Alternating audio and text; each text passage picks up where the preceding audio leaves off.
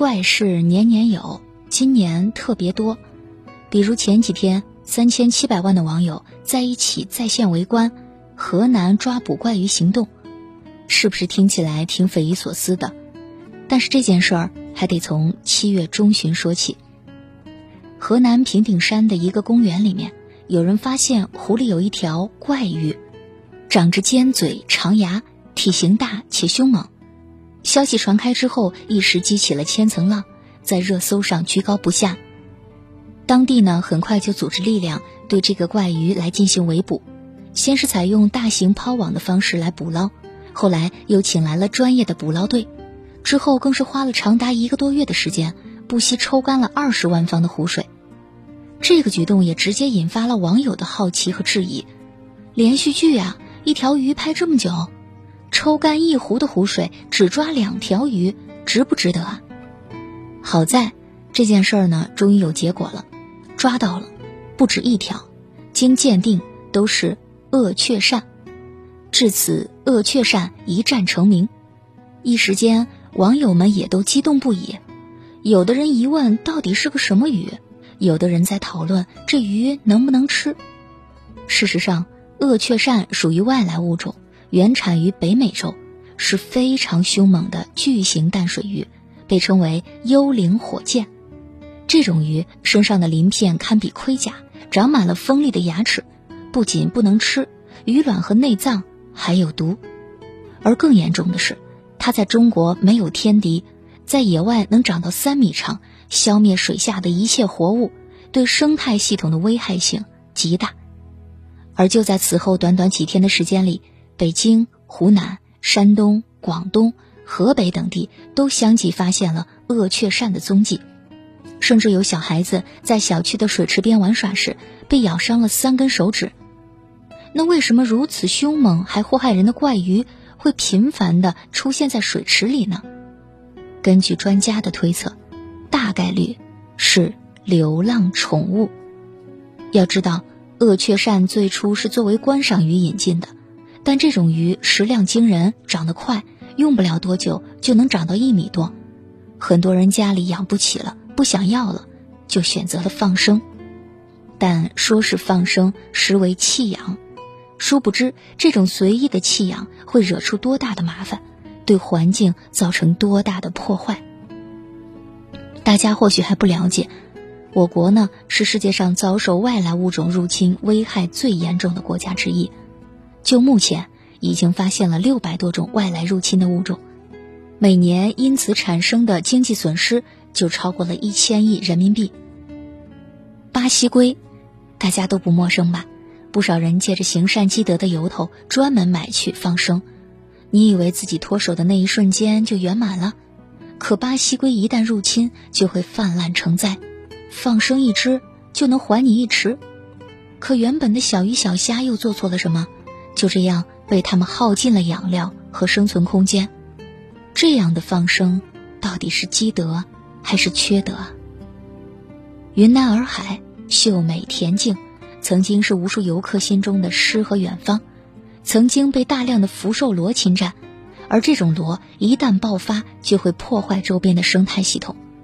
最为致命的是，它的体内含有数量庞大的寄生虫，多的时候可达六千多条寄生虫。不小心食用没有熟透的福寿螺，轻则头痛发烧，重则痴呆，甚至死亡。还有一种大蜗牛，常常在雨后的马路或者公园的草丛里出没。很多人觉得它慢吞吞有点可爱，殊不知这种非洲大蜗牛坏得很，是我国首批公布的有害入侵物种。什么都吃，危害五百多种作物，甚至连水泥都吃。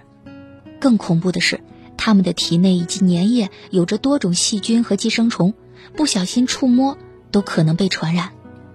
还有肆虐的红火蚁、泛滥的水葫芦、加拿大一枝黄花、清道夫等等，这些外来的物种，有的或许一开始作为景观食物而引进，但最后因为种种原因偏离了初衷。没有天敌，加上超强的适应力和繁殖力。一旦进入到自然环境中，直接打乱本土生物链，不但破坏生态平衡，还危害经济发展，甚至人类健康。然而，令人愤怒的是，这一次大家声讨的鳄雀鳝，网上依旧有人在售卖，不仅打着热销中的招牌，甚至偷偷的把名字改成了雀鳝鳄。很难想象，这些意识淡薄、只想赚钱的人，内心究竟作何感想？更可恶的是，还有人为了一己私利，偷偷的从国外引进各种的外来物种。就在前两周。上海浦东国际机场的海关在一批进境的快件当中查获了三百只活体蚂蚁，这个快件名为乐高玩具，在开箱查验之后，实际的货物是一批 EP，也就是环氧树脂管，每只管内有湿润的棉花，留着透气口，分别装着一只活体蚂蚁。经过鉴定，这批蚂蚁是欧洲南部野蛮收获蚁，而这种蚂蚁原产于欧洲。性情凶猛。南京海关在一辆即将靠泊的船舶上，现场查获了十七只活体的棕色寡妇蛛和大量的新鲜卵囊。这种蜘蛛属于大名鼎鼎的黑寡妇蜘蛛的一种，毒性强烈，一旦被咬，严重者可导致死亡。而令人后怕的是，在猪样送检的当天，这些蜘蛛的卵囊就孵化出了数百只的小蜘蛛。如果没有截获，后果恐怕不堪设想。山东青岛海关在一个衣服的包裹里发现中间夹有六十六个试管，每只试管中有百余只的黑腹果蝇活体，如果算上蛹、虫卵和幼虫，总数超过了七千只。这种果蝇从被发现之日起就被列入人类的公敌，一旦入侵，破坏性极强。然而，这些还只是冰山一角。仅仅今年的上半年，全国的海关一共截获了检疫性有害生物一百七十三种，三万一千种次；从旅客携带、寄递等渠道截获的活体动植物两千九百二十五批次，包括多种外来物种。